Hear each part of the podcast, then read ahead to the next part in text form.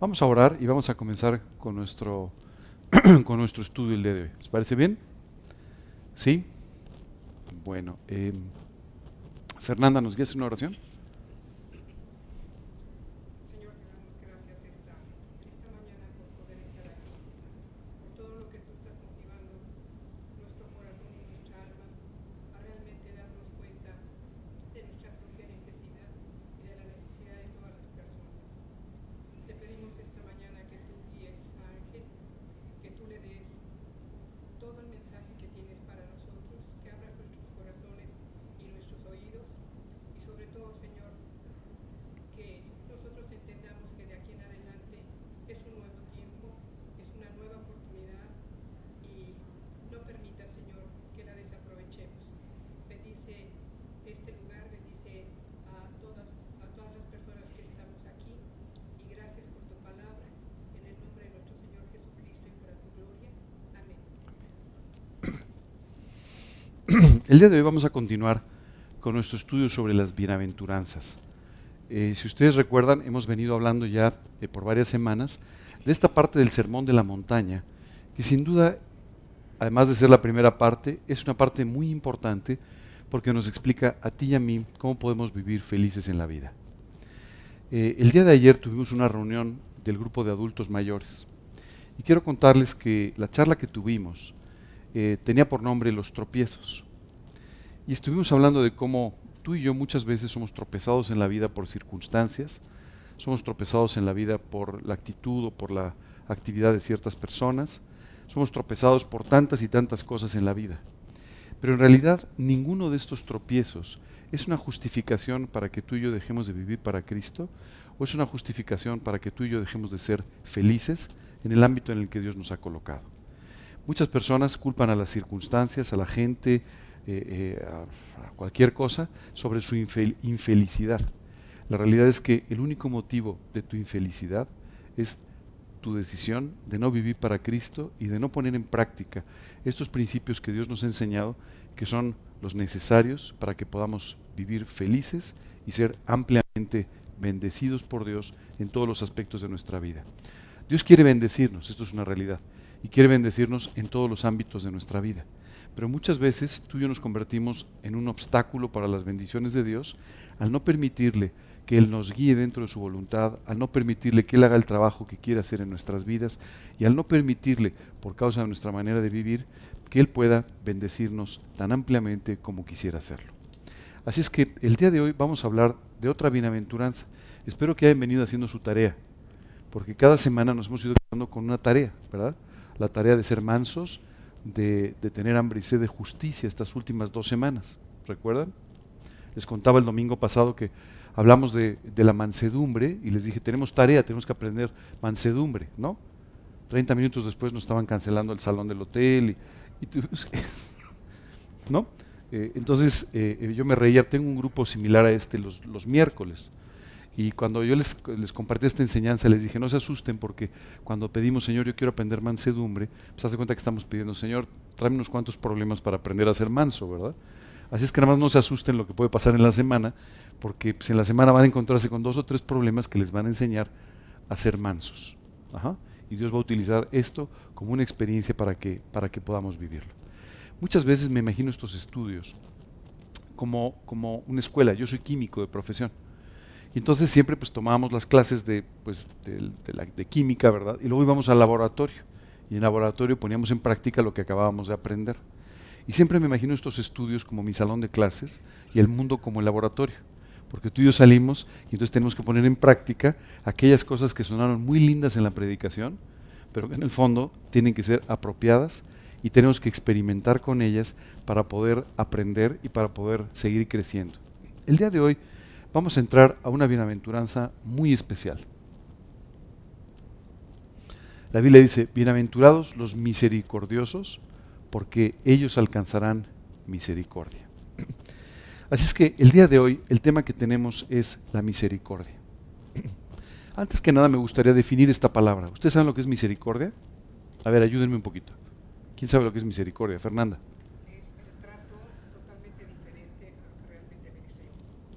es cuando tú tratas a alguien en forma muy distinta a lo que se merece. ¿Correcto? ¿Alguien más?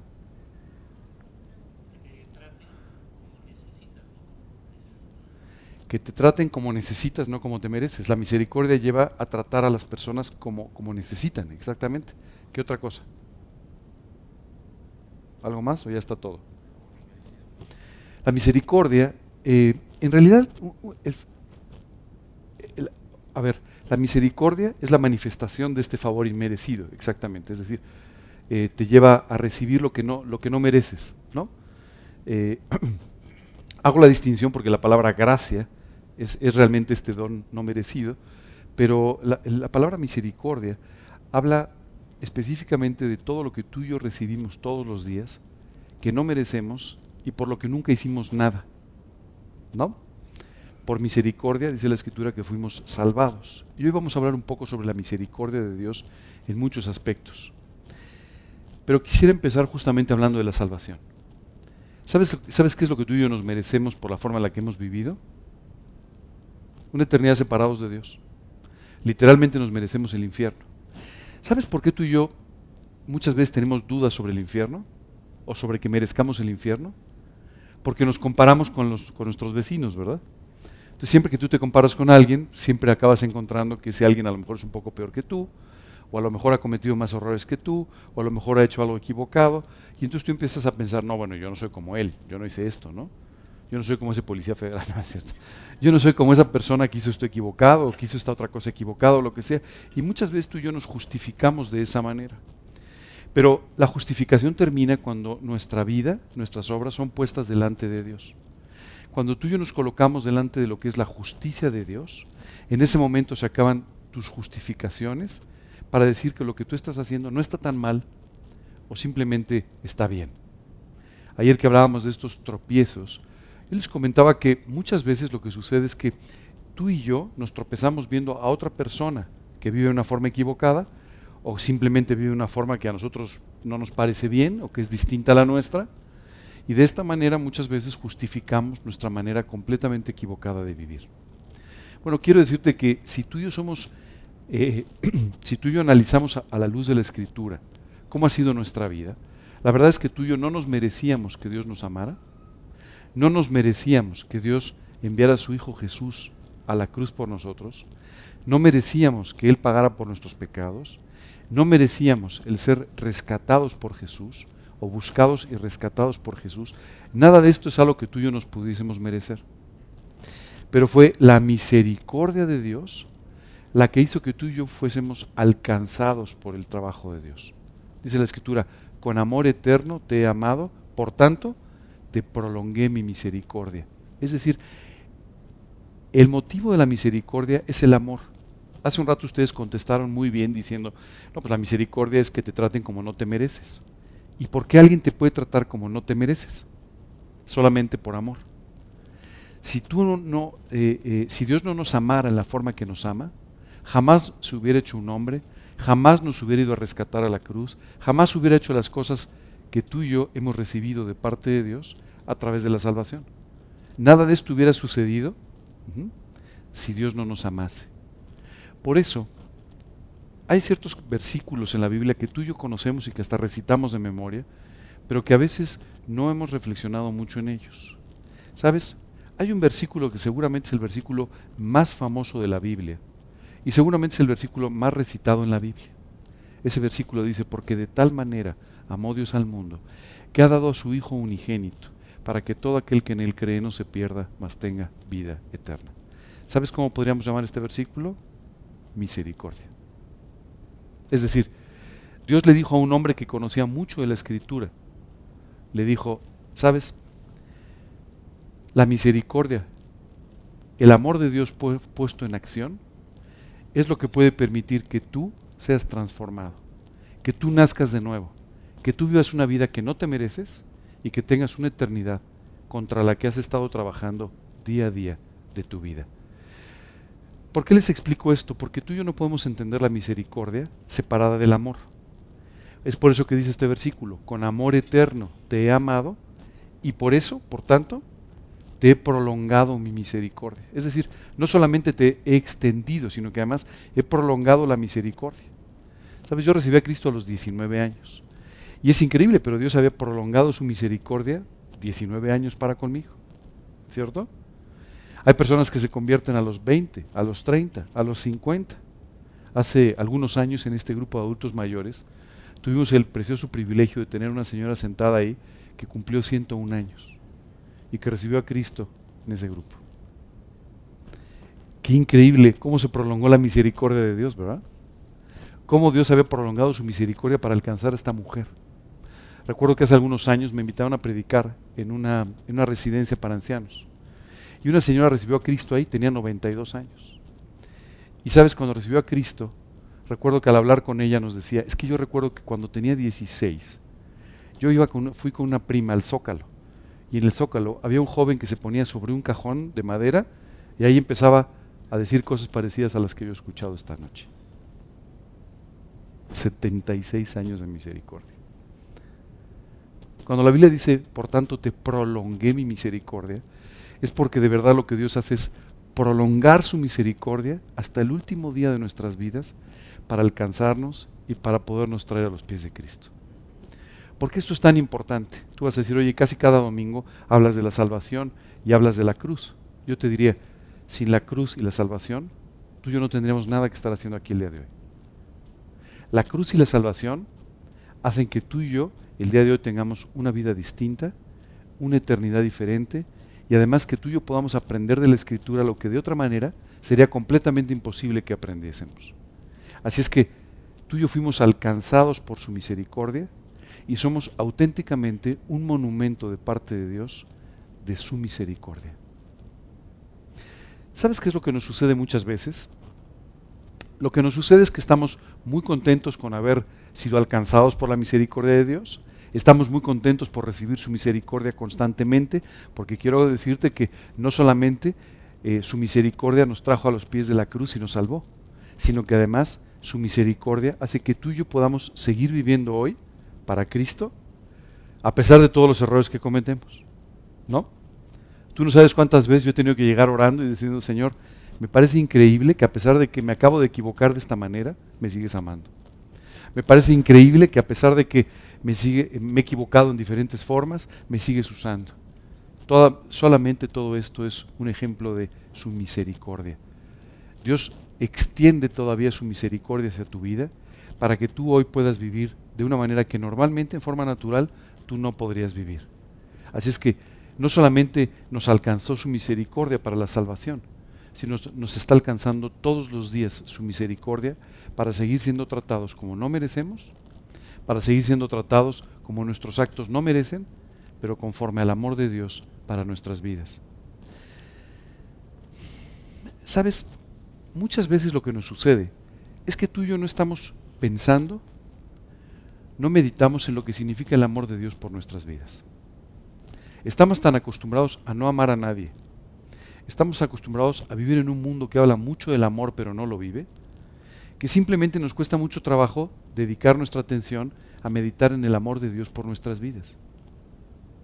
Pero Dios te ama tan profundamente como que después de haberte salvado, sigue todos los días, todos los días, buscándote, buscando que vivas de una forma correcta, guiándote, enseñándote su plan, y sabes, es increíble cuántas veces tú y yo en la vida nos detenemos y decimos, Dios, no, pero... Y de todos modos, Dios una vez más extiende su misericordia para traernos una vez más a su plan, a su voluntad, a lo que quiere hacer en nuestras vidas. Así es que no podemos separar el amor de la misericordia. Incluyanlo por favor en sus definiciones de misericordia, porque si no incluyen el amor, la misericordia no tendría ningún sentido. Con amor eterno te he amado, por tanto te prolongué mi misericordia tú y yo podemos el día de hoy estar delante de Dios no por nuestros actos, sino por su misericordia. Nunca olvides esto, porque muchas veces conforme vamos pasando por la vida, empezamos a aprender cómo vivir, ¿verdad? Ayer una persona, eh, mientras veníamos en el coche para la predicación, una persona me preguntaba ciertas cosas, porque había estado, ha estado usando estos mensajes para poder eh, dar algunos estudios. Y entonces me decía, oye, pero entonces, y cuando le, conforme me iba preguntando, le dije, mira, la parte más importante de preparar un mensaje no es preparar el mensaje. Tú puedes acostumbrarte y aprender, y entonces, pues bueno, simplemente es como si fuera un trabajo, ¿verdad? Tú puedes ir haciéndolos.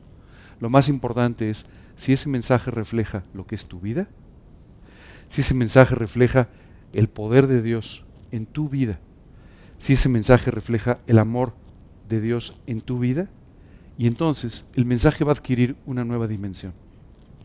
Muchas veces tú y yo podemos volvernos expertos en preparar mensajes, en hablar de Cristo, en, eh, en, qué sé yo, en cantar alabanzas, ¿no? Hay gente que tiene un tremendo talento, ¿no?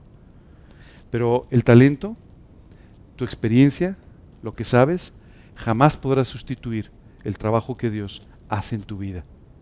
Así es que tú y yo necesitamos todos los días de su misericordia. Porque si tú y yo no fuésemos alcanzados todos los días por su misericordia, todo tu trabajo y el mío no servirían de nada. No tendría ningún impacto no podrían alcanzar a nadie, pero solamente es su misericordia en nuestra vida y la gracia que Dios derrama para que podamos vivir de esa manera, la que puede hacer que tú y yo tengamos victoria cuando normalmente no la tendríamos, podamos servirle en la forma que normalmente no podríamos hacerlo y tener la gracia para vivir de la forma que Él quiere que tú y yo vivamos. ¿Sabes? Si no entendemos esta parte, créeme, jamás podremos tener misericordia por los demás. ¿Tú sabes cuál es el obstáculo más grande para que tú y yo tengamos misericordia de los demás? Nuestro orgullo. Porque cuando tú y yo sentimos que somos superiores a los demás, cuando tú y yo pensamos que de alguna manera nosotros podemos hacer las cosas solos, cuando nosotros pensamos que no necesitamos depender de Dios, cuando nosotros pensamos que nuestra vida es mejor que la de alguien más, en ese momento sabes qué sucede? nos olvidamos de la misericordia. De la misericordia que recibimos, de la que somos objeto, y como consecuencia no podemos tampoco extender nuestra misericordia hacia los demás. Déjame explicarte un poco lo que engloba la palabra misericordia, porque seguramente en esta bienaventuranza estamos tocando el concepto más amplio de todas las bienaventuranzas. Cuando tú y yo hablamos de misericordia, hablamos de la forma en la que debemos actuar todos los días. Déjame empezar explicándote algo. ¿Recuerdas la última vez que alguien te ofendió? ¿Sí te acuerdas? Entonces no lo has perdonado. Bueno, pero déjame explicarte algo. La última vez que alguien te ofendió y tú tuviste que perdonar, tú tuviste que extender tu misericordia. La última vez que viste a alguien equivocarse y no lo juzgaste, tú tuviste que extender tu misericordia. La última vez que tuviste simplemente a una persona actuando mal, pero te tocó el corazón esto que estaba haciendo mal y te llevó a hablarle de Cristo, entonces tú experimentaste misericordia. ¿Sabes cuál es el primer problema de la misericordia? Si tú no te sientes amado y tú no te sientes alcanzado por su misericordia, tampoco tú amarás y tampoco tú podrás extender tu misericordia hacia otra persona para que tú extiendas tu misericordia hacia otra persona, para que tú trates a una persona como no se merece, sino como necesita, tú necesitas amar a esa persona. Así es que si tú no estás perdonando a los demás, tú no estás actuando con misericordia. Sabes, Jesús dio una explicación extraordinaria sobre esto. Y habló de dos deudores. Un deudor que, que sabía que debía mucho y que se presentó delante de aquel a quien le debía para pedirle que le perdonara la deuda porque no tenía cómo pagarla. Y ese día él alcanzó misericordia, le perdonaron su deuda. Pero cuando él salió, ¿sabes qué sucedió? Se encontró con alguien que le debía a él. Y entonces empezó a, presionarlo de tal manera que lo mandó incluso a la cárcel para que pagara. Sabes, muchas veces tú y yo actuamos de esta misma manera. Hemos recibido su misericordia, pero no estamos dispuestos a dar nuestra misericordia. Hemos recibido el perdón de Dios, pero no estamos dispuestos a perdonar a aquellos que nos ofenden, a aquellos que nos deben, a aquellos que simplemente hacen algo equivocado en contra de nosotros. Ayer una persona, después de estar escuchando una hora de todo esto, levantó su mano y dijo, yo tengo una pregunta. La pregunta es, pues es que hay una persona que a mí me debe dinero. Y el otro día vino a pagarme y resulta que pues, la cifra que traía pues, era más pequeña que la que me debía. Y la verdad es que me cansé y le llamé y le dije que cómo era posible. O bueno, se lo dijo a la persona que le iba a pagar y entonces, en fin, se hicieron de palabras y no sé qué. ¿Sabes? Dios tiene que enseñarnos la misericordia porque tú y yo no somos misericordias. Tú y, yo, yo tenemos que aprender a perdonar porque normalmente no lo haríamos. Y solamente dependiendo de Dios y viéndolo Él actuar, es que podemos aprender a actuar de esta manera. La pregunta de la persona ayer me encantó y quise compartirla con ustedes porque la pregunta fue, oye, la pregunta se dividió en dos partes. Primero le debían dinero y segundo, pues empezó a hablar sobre, sobre cómo, decía, bueno, es que, ¿qué hace uno cuando tu esposa, y yo, no me con la esposa, sea chiquita, pero este, cuando tu esposa se equivoca una y otra vez contigo y te ofende? Le dije, mira, Jesús nos enseñó de una forma muy clara nos dijo, ¿hasta cuántas veces perdonaré a mi hermano? ¿Hasta siete veces? Le preguntaron. Y él dijo, no hasta siete, sino te digo, hasta setenta veces siete. Setenta veces siete son 490, ¿verdad? Yo sé que hay gente que va llevando la cuenta y está esperando a ver si ya estás en la 322, 325, te estás acercando. Pero sabes qué? En el fondo, cuando Jesús nos explicó este tema de las 70 veces 7, no es para que tú y yo llevásemos la cuenta o para que hubiese un límite, sino para que tú y yo aprendiésemos lo que significa la misericordia. ¿Cuántas veces tendrás que perdonar a tu hermano? Siempre. ¿Cuántas veces tendrás que perdonar una deuda? Siempre. ¿Cuántas veces tendrás que amar al que perdonaste? Siempre. ¿Cómo sabrás si perdonaste o no a la persona? Si tú no lo puedes amar más de lo que le amabas antes de, la ofensa, entonces no lo has perdonado. Si tú ya no quieres volver a ver a esa persona, es que no lo has perdonado. Y sabes, es extraordinario, pero como somos duros de servicio, ¿has escuchado esta, esta expresión en la Biblia? Duros de servicio. La servicio es esta parte, ¿no? Duros de, de frente, de, ya sabes, ¿no? Bueno, como somos duros de servicio, Dios tuvo que darnos ciertos ejemplos y Dios tuvo que, poner ciertas reglas para que tú y yo aprendiésemos lo que significa la misericordia. Sabes, me encanta, pero cuando tú lees el Antiguo Testamento, te encuentras un concepto extraordinario que muchas veces no entendemos, lo leemos y decimos, pues, se llamaba el año del jubileo. ¿Sabes qué era el año del jubileo? Era el año de perdonar. En ese año todas las deudas se perdonaban. Si tú le habías prestado algún dinero a alguien y no te había podido terminar de pagar, al llegar al año del jubileo, la deuda quedaba pagada.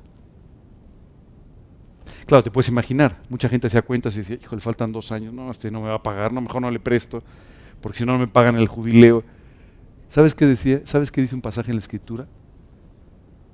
Hay de aquel, hay de aquel, ¿no? Que está viendo que se aproxima el año del jubileo para no prestar.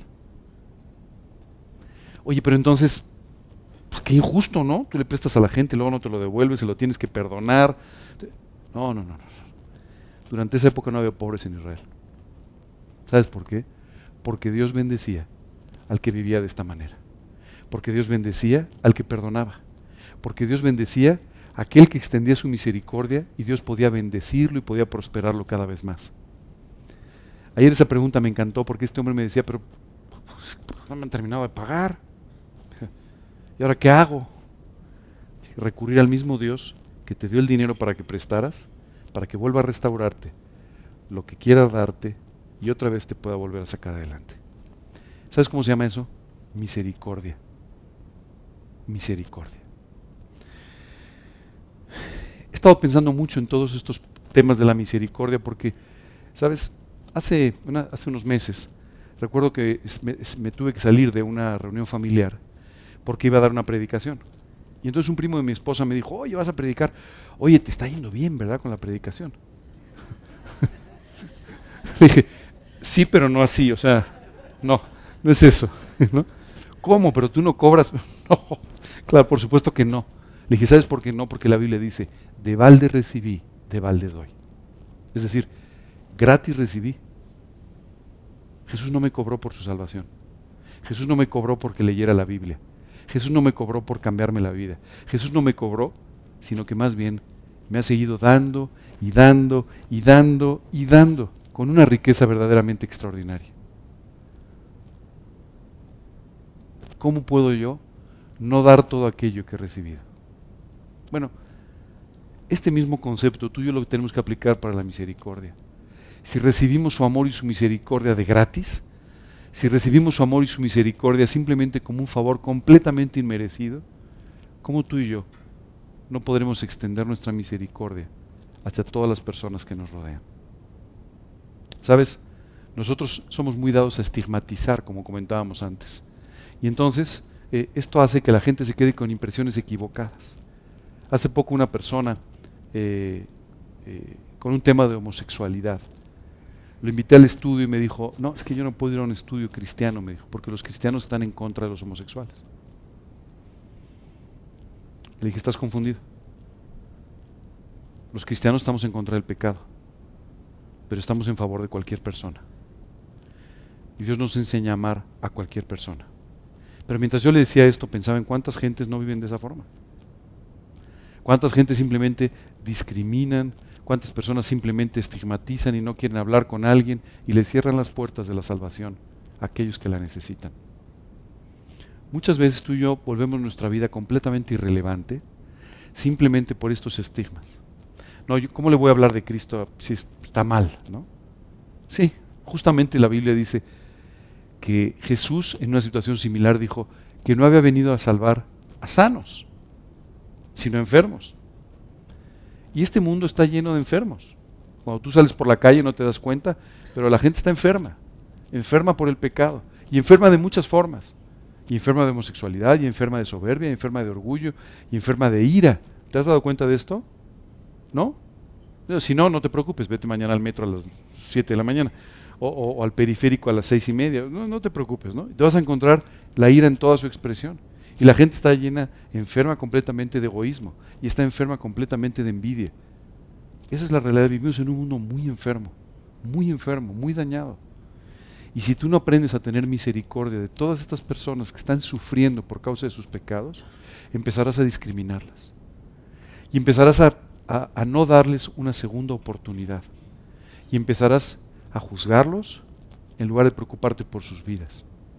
Y empezarás entonces a tratar de decir por qué están mal en lugar de ponerte de su lado para tratar de esa manera de interceder por ellos para que puedan venir a los pies de Cristo. ¿Sabes? Tenemos un problema muy fuerte y es que muy rápidamente nosotros juzgamos, nosotros eh, separamos a las personas, hacemos diferencias, los buenos, los malos, los regulares, ¿verdad? Depende de nuestros propios criterios morales en lugar de verlos con los ojos de Cristo, para de esta manera poder alcanzarlos para el Señor.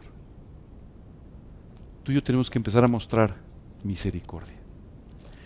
¿Sabes qué dice la Escritura? Misericordia quiero y no sacrificios. Simplemente nos dice, no estoy buscando esfuerzos personales de tu parte. No estoy buscando grandes sacrificios de tu parte. Lo que estoy buscando es que tengas misericordia por los demás. ¿Tú sabes cómo te cambia la mente cuando tienes misericordia? De una forma extraordinaria. Porque ves a las personas ya de una forma distinta. Al extender tu misericordia simplemente ves a toda la gente como necesitada del amor de Dios, como necesitada de tu preocupación y de tus oraciones. Empiezas a ver a la gente como necesitados de ser alcanzados por Jesucristo y dejas de verlos como el adúltero, el homosexual, el fraudulento, el ladrón, y empiezas a verlos como Cristo los ve, pecadores profundamente necesitados del amor y la misericordia de Dios. Mientras tú y yo no veamos la vida de esta manera, estaremos seriamente limitados para servir. Seriamente limitados. Hoy la iglesia se limita mucho a sí misma para poder servir simplemente porque hace a un lado a todos aquellos que necesitan del amor y de la misericordia de Dios en forma urgente. Deja de tratar de ser el número uno, deja de tratar de ser el mejor, deja de tratar de encontrar justificaciones para tu propia vida y preocúpate más bien por extender tu misericordia como, fuiste, como fue extendida para ti y como fuiste alcanzado por ella. La misericordia entonces va a cambiar la forma en la que tú tratas a las personas. ¿Y sabes qué va a suceder? Esto va a cambiar la forma en la que tú eres tratado por las personas. ¿Sabes qué es lo que dice? Bienaventurados los misericordiosos porque ellos alcanzarán qué? Misericordia de quién? De Dios y de los hombres. Sabes, a veces somos muy duros con los demás. No dejo de recordar a un, rey, un famoso rey en la antigüedad, que tiene una costumbre terrible. ¿Sabes que cada vez que él conquistaba un lugar o llegaba a algún lugar y tomaba posesión, ¿sabes qué hacía? Tomaba al rey y a los líderes en turno y les cortaba los pulgares. ¿Sabes para qué? para que no pudiesen hacer nada. Si tú te quedaras sin pulgares, no podías hacer nada. ¿De acuerdo? Y entonces, ¿sabes qué hacía con ellos? Les tiraba migajas de la comida para que ellos tuvieran que alimentarse de esta manera con sus manos. ¿Sabes qué sucedió unos años después? Fue vencido en una guerra. ¿Y sabes qué fue lo primero que hicieron los enemigos? Sus. Si tú quieres que la gente tenga misericordia de ti, cuando sea necesario, tú tienes que tener misericordia por ellos el día de hoy. Y créeme, tú y yo necesitamos mucho más de la misericordia de las personas de lo que te imaginas. Porque te vas a equivocar. Seguramente no te has equivocado en este año, pero te vas a equivocar, te lo digo. Te vas a equivocar cualquier día o todos los días. Y tú necesitarás misericordia de las personas para que no dejen de verte como te veían antes. Y tú necesitarás misericordia de las personas para que te sigan tratando con respeto cuando a lo mejor ya no te lo mereces. O para que te sigan tratando con cariño cuando a lo mejor no te lo mereces por lo que acabas de hacer. Pero tú necesitas de su misericordia también. ¿Sabes cuál es la única forma de alcanzar misericordia de las personas? Vivir tú con misericordia hacia ellos. Cuando tú vivas con misericordia hacia ellos, entonces sí, tú podrás ser alcanzado por la misericordia de las personas y nunca dejarás de experimentar la misericordia de parte de Dios. Sabes, este tema de la misericordia es, es muy complicado cuando vives sin ella, porque como vivimos en un mundo donde la gente te juzga muy duramente, si las personas no tienen misericordia cuando te equivocas, te van a acabar cada 15 minutos. Te lo digo. Así es que esta bienaventuranza es extraordinaria porque nos muestra toda una faceta muy amplia de bendiciones de parte de Dios. La primera, tú fuiste alcanzado por su misericordia y por eso es que fuiste salvado eternamente. Dos, tú fuiste alcanzado por su misericordia para todos los días vivir bajo el paraguas de su misericordia que te cubre de todas las cosas en las que te equivocas, de todas tus imperfecciones y de todos los problemas que tú tienes. Tres, tú y yo tenemos que aprender a tener misericordia por los demás para de esta manera poderlos llevar a Cristo. Pero jamás podrás tener misericordia por los demás si tú no los amas. Necesitas amarlos. Esto es una urgencia. Tú necesitas amar a tu país para ganarlo para Cristo. Tú necesitas amar a tu vecino para ganarlo para Cristo. Tú necesitas amar a tu jefe para, ganar, para ganarlo para Cristo. Si esto no sucede, no lo vas a ganar nunca. Esto es muy importante que lo entiendas. Ajá. Ahora, todavía, muy importante, si tú actúas con misericordia, alcanzarás misericordia. De parte de Dios tú ya alcanzaste misericordia, pero de parte de los hombres tú necesitarás constantemente ser cubierto y alcanzado también por su misericordia. De otra manera, no puedes vivir. Sabes, esta bienaventuranza es extraordinaria porque nos dice, si tú experimentas la misericordia de Dios y tú tratas a los demás con misericordia, vas a ser feliz. Porque ya no te van a importar sus errores, no te van a importar sus problemas, aunque los veas, aunque te des cuenta de ellos. Ya no te van a importar de la misma manera. Porque es cierto que a ti no te importan los problemas igual cuando amas a alguien que cuando no lo amas. ¿Verdad? El otro día estaba escuchando a una mamá cuyo hijo no es precisamente muy agraciado. Y yo escuchaba a la mamá hablando del hijo como si fuera literalmente hermosísimo. Es un, es un bebé, es un niño chico, ¿no? Y decía, bueno, pues esta señora no está viendo al mismo niño que yo veo, ¿no? No, no, no es tan lindo, la verdad que no lo es, ¿no? Pero su amor la llevaba a verlo como el más precioso de todos. ¿Sabes qué pensaba mientras escuchaba esto? La forma en la que Dios expresa de ti y de mí. La niña de sus ojos, dice, ¿no? Eh, o sea, se expresa de nosotros como si fuésemos lo máximo. Y la verdad es que estamos muy lejos de serlo. Pero su amor le hace a Él vernos como no merecemos. De la misma manera, tu amor, el amor de Dios puesto en tu vida hacia otras personas, hará que tú puedas ver a las personas no como son, sino como el amor te lleve a verlas. ¿Y sabes qué va a hacer esto? Va a hacer que dejes de ver muchos de sus defectos muchos de sus problemas y se concentre solamente en amarlos. Y así en tener misericordia por ellos. ¿Te has dado cuenta cómo cubrimos los errores de nuestros amigos? Oye, se equivocó. Sí, bueno, pero es que estaba bajo presión, tienes que entender. ¿Verdad? Pero si no es un amigo, qué broto, qué error cometió. Somos mucho más tajantes, ¿verdad? Mucho más duros. Bueno, simplemente es porque no tenemos misericordia. Y no tenemos misericordia porque no lo amamos. Así es que tenemos que aprender a amar a las personas para de esta manera poder extender también la misericordia. La buena noticia es que entonces tú alcanzarás misericordia. Y te aseguro que la necesitas. Tarea de esta semana. Está fácil, apunten la tarea, pero está fácil esta semana. Tú y yo tenemos que orar y aprender a amar a todas las personas que Dios nos ponga cerca. Sí, sí, sí, hasta el ex marido, no es cierto. Es, que ayer una señora al final de la plática se acercó conmigo y me dijo, yo tengo un problema.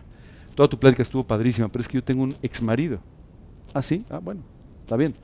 Dice, sí, antes le decía ex marido, luego le empecé a decir este huésped, no sé, en fin, la cosa. Se veía que no, no lo quería mucho ya, pero me dijo, pero te quiero decir una cosa, el problema es que este, ya ni me importa. Le dije, entonces sí estás en un problema. Si ya ni te importa es que ya no lo amas. Y si ya no lo amas, jamás orarás por él y nunca podrás ganarlo para Cristo.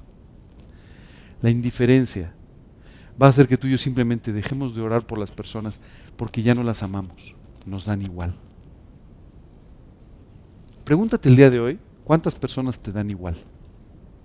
Y te vas a encontrar con una lista más larga de lo que quisieras. Hay mucha gente que te da igual. Si te da igual, ya no oras por ellos.